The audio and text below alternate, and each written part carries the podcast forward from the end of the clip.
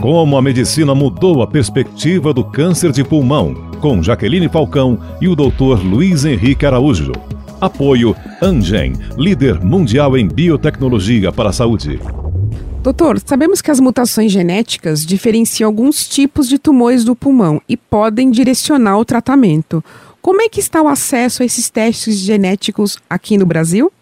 O Brasil avançou bastante na testagem molecular. Hoje, no Brasil, já estão disponíveis plataformas extremamente modernas e sofisticadas, tanto do ponto de vista tecnológico quanto de pessoal.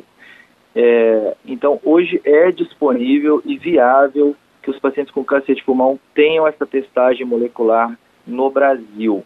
É, ainda temos alguns gaps, algumas dificuldades é, de reembolso desses testes, então é, as agências regulatórias ainda precisam entender melhor a necessidade, a prioridade e a urgência com que esses testes têm que ser disponibilizados é, quando o paciente tem o diagnóstico de um câncer de pulmão avançado.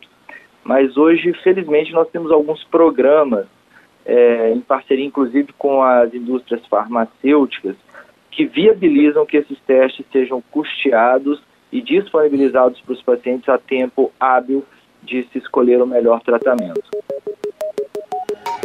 Acompanhe os nossos boletins no Spotify, Deezer e demais plataformas de áudio parcerias da PAN. Para ouvir pela Alexa, fale Boletim Saúde Jovem Pan.